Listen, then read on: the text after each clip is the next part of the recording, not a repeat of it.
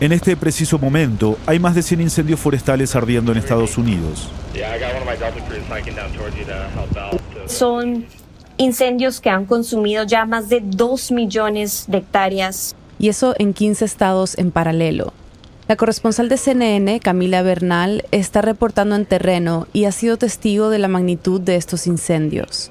Son algunos de esos incendios incontrolables a pesar de que hay miles de bomberos que pues están trabajando alrededor del país, es en algunos de los casos casi que imposible apagarlos.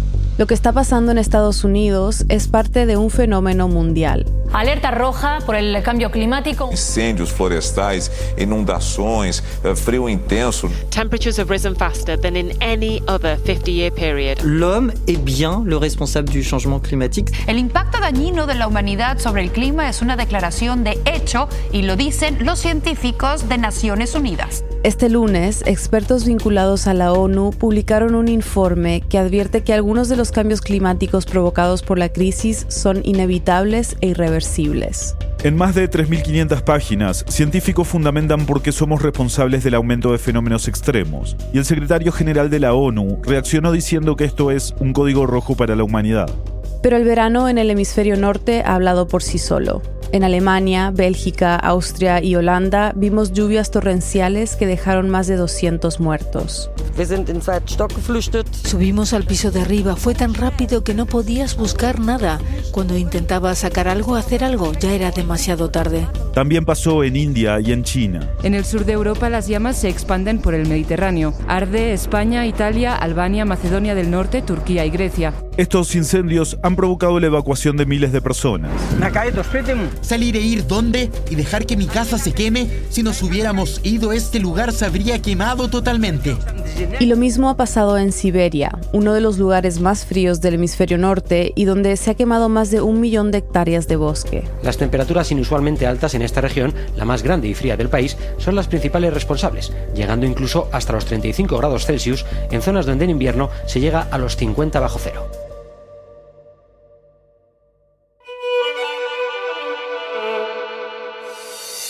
Bienvenidos a El Hilo, un podcast de Radio Ambulante Estudios y Vice News. Soy Elías Arbudazó. Y yo soy Silvia Viñas.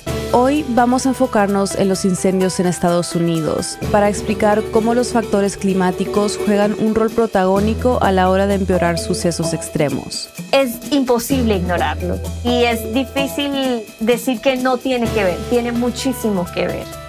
Miles de personas evacuadas o en peligro y hogares y hasta pueblos en cenizas son la cara más visible de esto.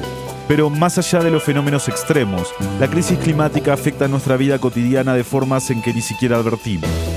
Es 13 de agosto de 2021.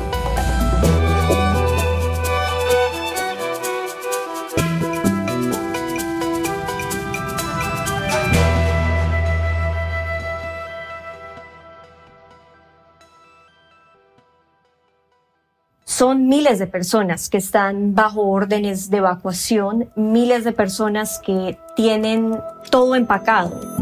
Camila Bernal ha estado cubriendo el incendio forestal Dixie, el más grande en Estados Unidos actualmente. Fotos, ropa, papeles, las cosas de valor, ya todo empacado, listos para irse porque saben que en cualquier momento las condiciones del tiempo pueden cambiar y tienen que salir en instantes. Dixie ya se ha extendido por más de 2.000 kilómetros cuadrados en el norte de California. Normalmente le dicen a las personas que tienen que salir en máximo 10 minutos, pero en muchos de los casos no tienen ni 10 minutos para salir de sus casas. Este incendio empezó a mediados de julio y hace unos días se convirtió en el segundo más grande de la historia de California. Para entender la magnitud, pensémoslo así. El área quemada por Dixie es más extensa que la ciudad de Houston, una de las más grandes del país, con más de 2 millones de habitantes. El incendio Dixie está afectando una área que es básicamente un bosque. Y es, es difícil porque es un área tan grande. Hay muchísimas personas que viven en el área. Son pueblos pequeños que están alrededor. Hay más de 6.000 personas intentando combatir el incendio, pero hasta ayer jueves solo habían logrado contenerlo en un 30%. El Departamento de Silvicultura y Protección contra Incendios de California ha dicho que el comportamiento del fuego es extremo. Lo más problemático es que son incontrolables, que se vuelven incendios tan grandes que destruyen hogares, que ponen en riesgo a estas personas y que siguen creciendo. Y falta muchísimo tiempo para llegar a ese contenimiento completo. Entonces son periodos muy grandes en donde el incendio sigue creciendo y sigue creciendo. Las autoridades estiman que podrían contener este incendio para el lunes 30 de agosto. Eso serían 48 días desde que empezó, el 14 de julio. El tema es que, como dice Camila, Dixie avanza rápido y ya la semana pasada arrasó con una histórica ciudad llamada Greenville. Básicamente es un pueblo que desapareció por causa de este incendio. El centro de la ciudad consumido casi completamente. Los negocios que existían en este pueblo pues ya no existen.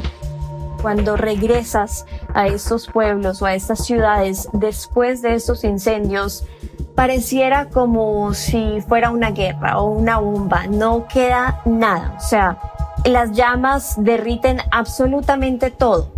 Derriten los carros, derriten los negocios, derriten eh, las ventanas, el vidrio, todo. O sea, queda todo completamente destruido y no queda nada. La verdad que es muy difícil volver a empezar en estas áreas porque no queda nada y todo este material es tóxico también, así que es difícil regresar. No se sabe qué causó el incendio Dixie, aunque la sospecha más fuerte es que un árbol cayó sobre una línea de la empresa Pacific Gas and Electric, lo que podría haber empezado todo. Por eso un juez ordenó a la compañía explicar su rol en este incendio. Pero mientras esto se investiga, los factores que han facilitado que el fuego siga ardiendo y avanzando de la manera en que lo ha hecho sí son conocidos. Cada incendio tiene una causa diferente. Puede ser un rayo, puede ser un accidente, puede ser una persona, puede ser algo natural, pero lo que sí tienen en común, digamos, estos incendios es que hay la sequía extrema, que más del 95% del oeste de Estados Unidos está en sequía, que hay temperaturas por encima de lo normal, hay poca lluvia, poca agua, o sea que es baja la humedad y todo hace que la situación sea peor, que los incendios sean más grandes, que causen más destrucción y que pues la temporada de incendios sea más larga cada año. Camila, el año pasado hubo un récord de cantidad de incendios en la zona para esta época. ¿Parece que se va a repetir este año? Es muy probable, porque mira, yo he estado hablando con muchos de los bomberos que han trabajado 20, 30 años y todos dicen que este año es peor, que cada año es peor, que las condiciones del tiempo de este año pues indican que sí, que es muy probable que veamos aún más incendios este año. La temporada de incendios del 2020 ha sido la peor en California desde que existe registro, pero este año le está haciendo una fuerte competencia. En comparación, los incendios de este 2021 han quemado el triple de superficie del estado que la que se quemó el año pasado. Y lo triste es que el momento más crítico de la temporada de incendios comenzó recién ahora, en agosto, y se extiende hasta octubre. O sea, los efectos de la crisis climática no solo han avivado las llamas, sino que lo han hecho antes de tiempo. ¿Por qué es tan difícil contener estos incendios? Pues mira, son incendios forestales, así que en muchos de los casos queman bosques gigantes que están llenos de lo que los bomberos llaman el combustible, o sea, hierba, arbusto, madera, que está seco. Y entonces se prende muy rápido, es difícil de detener y en muchos de los casos es difícil de que los bomberos entren a estas áreas. Es difícil hasta combatirlos por aire, porque el humo es tan espeso que en muchos de los días no pueden volar los helicópteros con el retardante o con el agua por la baja visibilidad. Así que se vuelve pues muy complicado para los bomberos tratar de entrar a detener las llamas. Y eso que me cuenta Camila, que los bosques están llenos de combustibles, entre comillas, es producto de la relación más evidente entre cambio climático e incendios, el aumento de la temperatura del aire. Los veranos se hacen cada vez más largos y el aire caliente succiona el agua de las plantas y del suelo, convirtiéndolos en el material perfecto para que las llamas se propaguen. Y sumado a esto, las olas de calor. La fuerte ola de calor no abandona a los residentes de la costa oeste de Estados Unidos y Canadá. Cientos de personas han muerto y decenas de incendios se han registrado debido a la ola de calor extrema que azota a ambos países. Las olas de calor hacen que las llamas se prendan más fácil o más rápido y que los incendios crezcan más. Estuve, por ejemplo, en Oregon cubriendo la ola de calor y en esas áreas pues es difícil, se ven muchas muertes, se ven hospitalizaciones porque las personas no están acostumbrados a ese tipo de calor. Son temperaturas muy por encima de lo normal, 100, 115 grados Fahrenheit, en, en Celsius es más o menos 38, 46, más todavía. Así que causan no solamente la posibilidad de incendios, sino que también pues son muy peligrosas en cuanto a las personas que pueden morir o que pueden ser hospitalizadas. Y pues en ese momento hay millones de personas en el oeste de Estados Unidos que están bajo una advertencia de calor. Esto no se va a acabar todavía y pues la situación, al igual que con los incendios, empeora y pone en riesgo a las personas.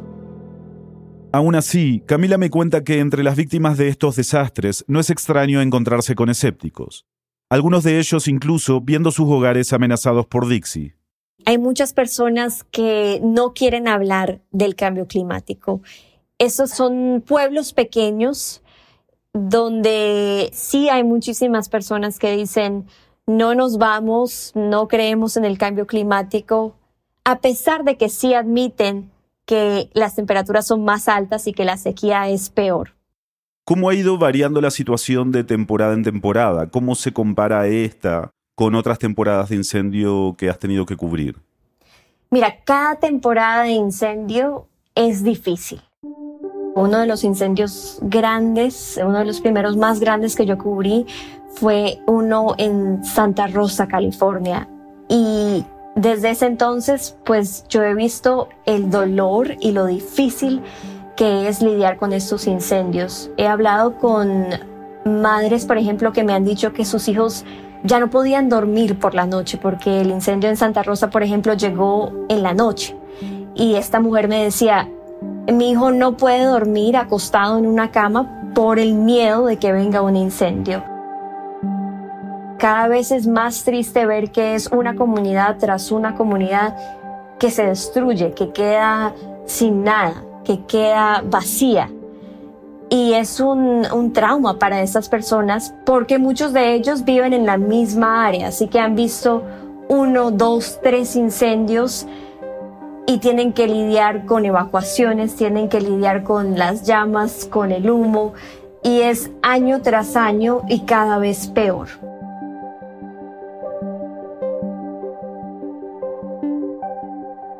Ya volvemos. Si quieres profundizar en las noticias que cubrimos en el hilo, te va a interesar leer nuestro boletín semanal.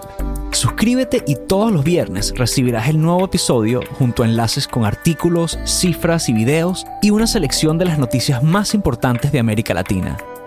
¿Quieres saber más? Suscríbete en elhilo.audio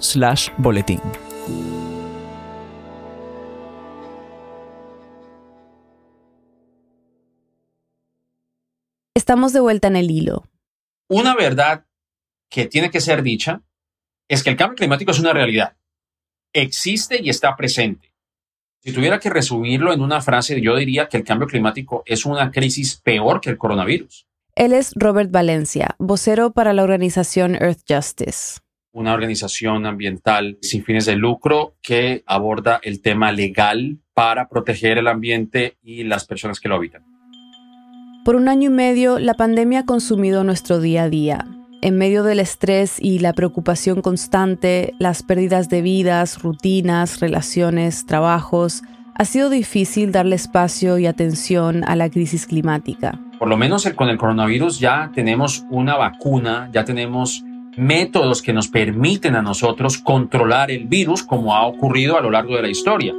Sin embargo, con el cambio climático los efectos son más duraderos Y por eso hablamos con Robert, para entender mejor estos efectos, lo que, por ejemplo, causan los incendios de la costa oeste de Estados Unidos en el resto del país. O sea, cómo la crisis climática afecta nuestra vida cotidiana. Vemos, por ejemplo, aquí en Estados Unidos que ya el calor extremo mata a más de 600 americanos cada año.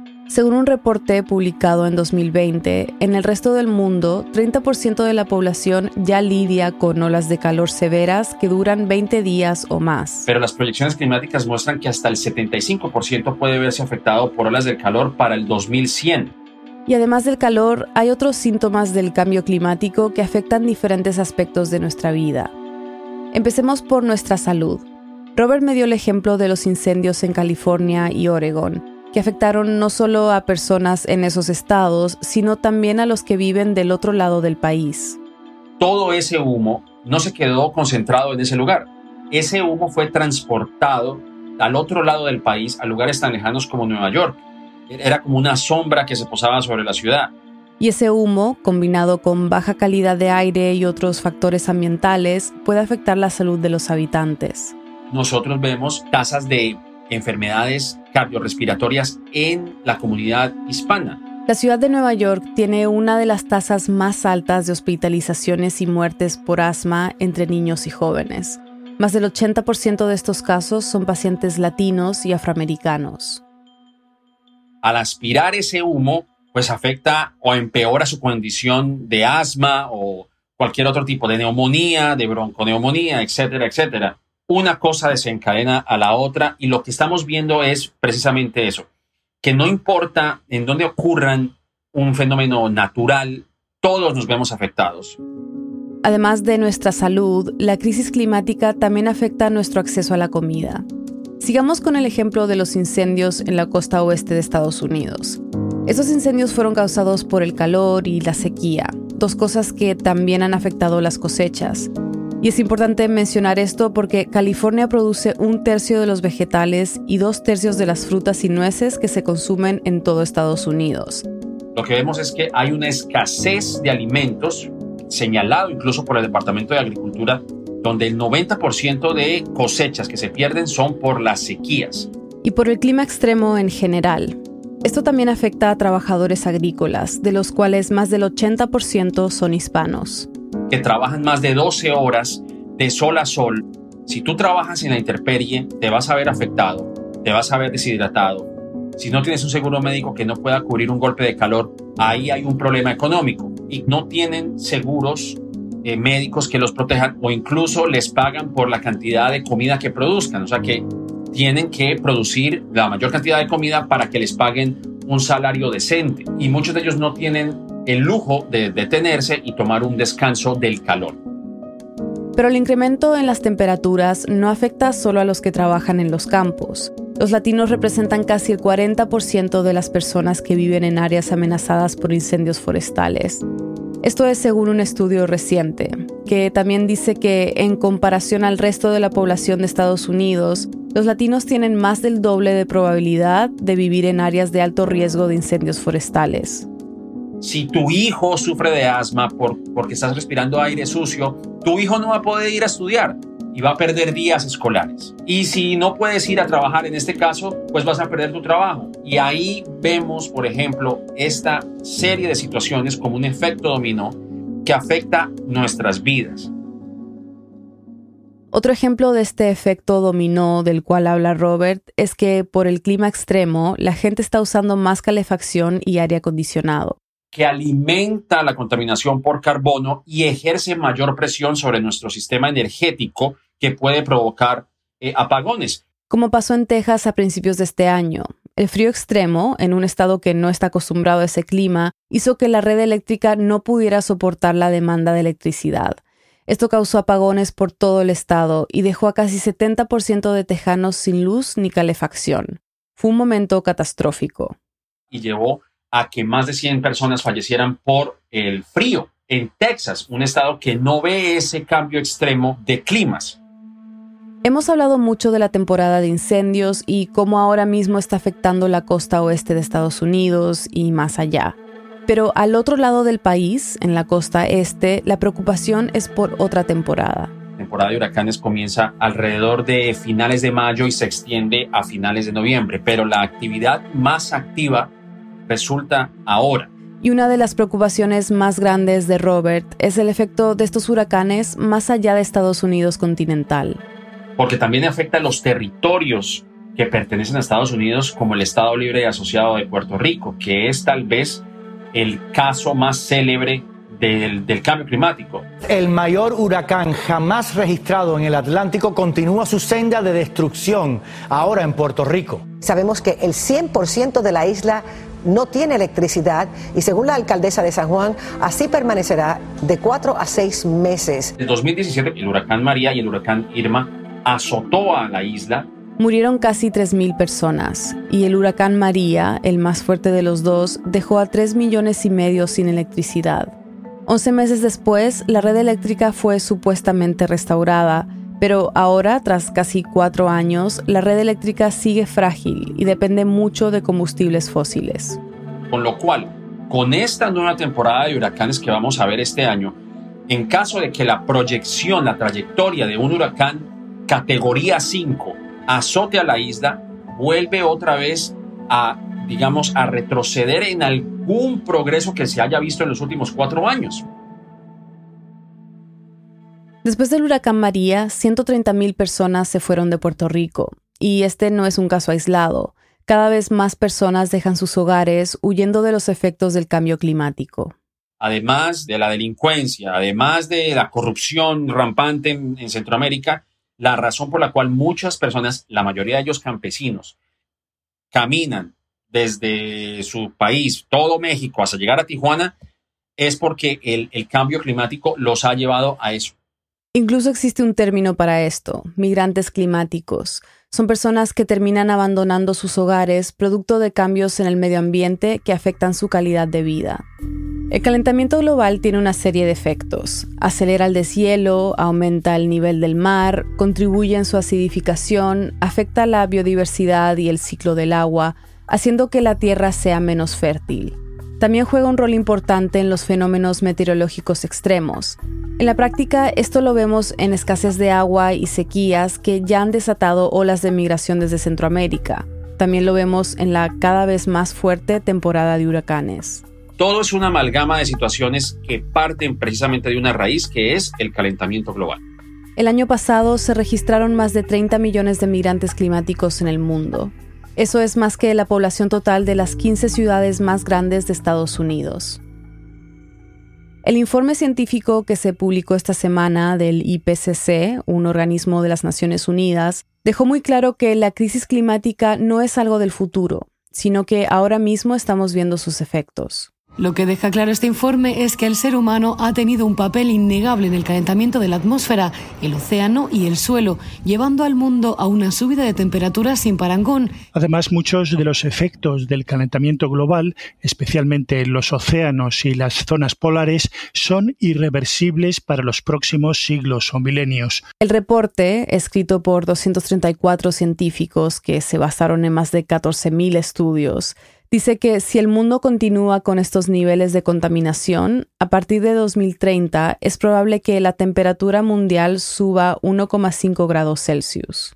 Aunque suene poco, tiene efectos devastadores porque estamos viendo que los polos se están derritiendo, el nivel de las aguas también está subiendo. Y eso no se puede detener, solo se puede desacelerar. Si para 2050 se eliminan las emisiones netas de carbono en todo el mundo, todavía hay una posibilidad de quizás alcanzar la meta del Acuerdo de París, que es limitar el calentamiento a muy por debajo de 2, pero preferiblemente 1,5 grados centígrados. Va a ser muy muy difícil, y aunque no se logre, cada centésima de grado que evitemos aumentar importa. Es importante no solamente apuntalar al problema, porque siempre nos enfocamos en que está el problema. Y sí, no podemos hacer caso omiso a un problema latente y que lo vemos todos los días. Por eso también hay que proveer las soluciones. ¿Y cuál podría ser esa solución?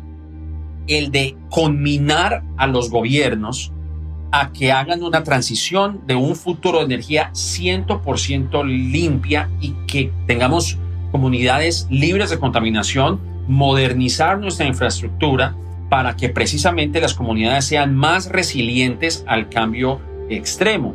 Y otro punto muy importante, Silvia, que vale la pena destacar. La justicia ambiental también es justicia racial, porque las comunidades más desfavorecidas de bajos ingresos son las más afectadas, las más perjudicadas por la contaminación y el desastre climático. ¿Cómo nos podemos asegurar que las personas de sectores más vulnerables puedan ser parte de las soluciones al cambio climático? Para mí una de las situaciones más preocupantes es dejar a la, a la comunidad hispana en particular, dejarla rezagada a medida que ya vamos cambiando nuestra mentalidad con respecto a las alternativas de energía.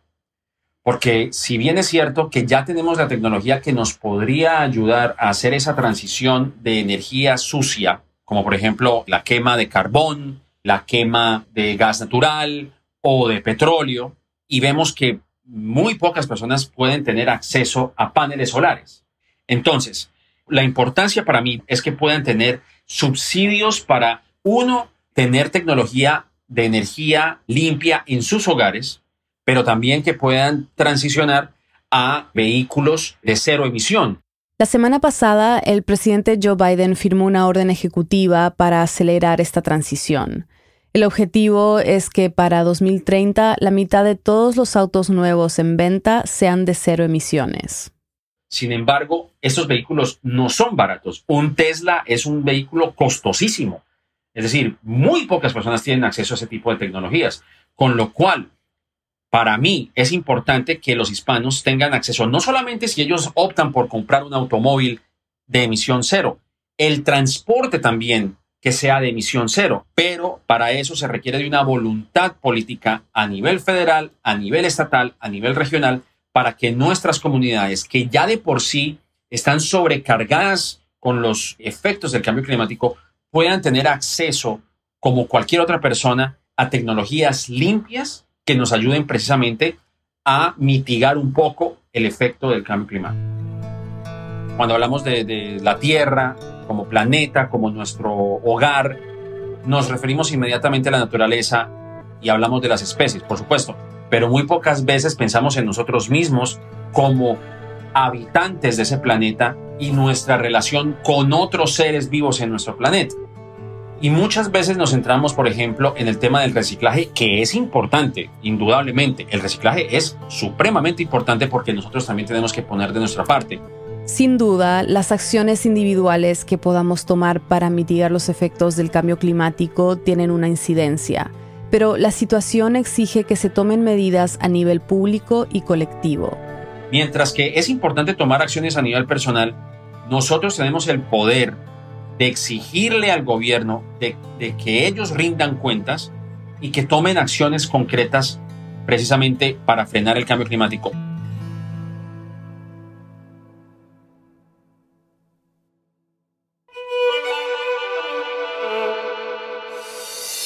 En el hilo somos Daniela Alarcón, Daniela Cruzat, Mariana Zúñiga, Elías González, Desiree Yepes, Inés Renique, Paola Leán, Xochil Fabián y Carolina Guerrero. Nuestro tema musical lo compuso Pauchi Sasaki. Parte de la música de este episodio fue compuesta por Remy Lozano. El Hilo es un podcast de Radio Ambulante Estudios y Vice News. Gracias a quienes se han unido a De Ambulantes, nuestras membresías. Dependemos de miembros como ustedes para garantizar el tipo de periodismo que hacemos en el hilo. Si este podcast te ayuda a entender mejor lo que ocurre en la comunidad latina en Estados Unidos y en América Latina, considera hacer una donación hoy. Sin importar el monto, tu contribución nos ayudará a garantizar nuestro periodismo riguroso e independiente.